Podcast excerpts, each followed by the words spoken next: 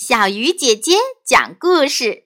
今天我们要说的故事叫做《小胖熊过冬》。秋天到了，熊妈妈变得特别忙碌。她整天忙着在森林里寻找各种美味的食物，接着。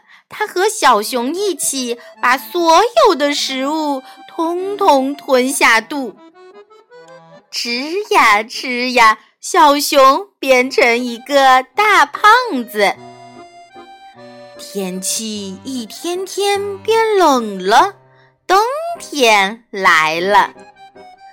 话说这一天，小熊在树林里走。看见小松鼠正忙着在树上晒蘑菇呢。你好，小熊说：“松鼠弟弟，你为什么晒蘑菇呢？”小松鼠说：“把蘑菇晒干了，留着冬天吃呀。”听完这句话，小熊急急忙忙跑回家去。妈妈，妈妈！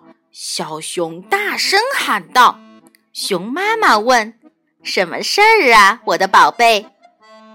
小熊靠近妈妈的耳朵边问：“妈妈，松鼠弟弟在给冬天准备食物，我们为什么不准备呢？”熊妈妈拍了拍小熊胖乎乎的身体，神秘地笑了笑，说：“因为我们冬天不需要吃东西。”亲爱的小朋友，你们说为什么小熊冬天不需要吃东西呢？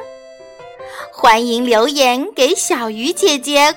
告诉我你们的答案吧！好了，小鱼姐姐讲故事，今天就到这里了。小朋友，我们明天再见。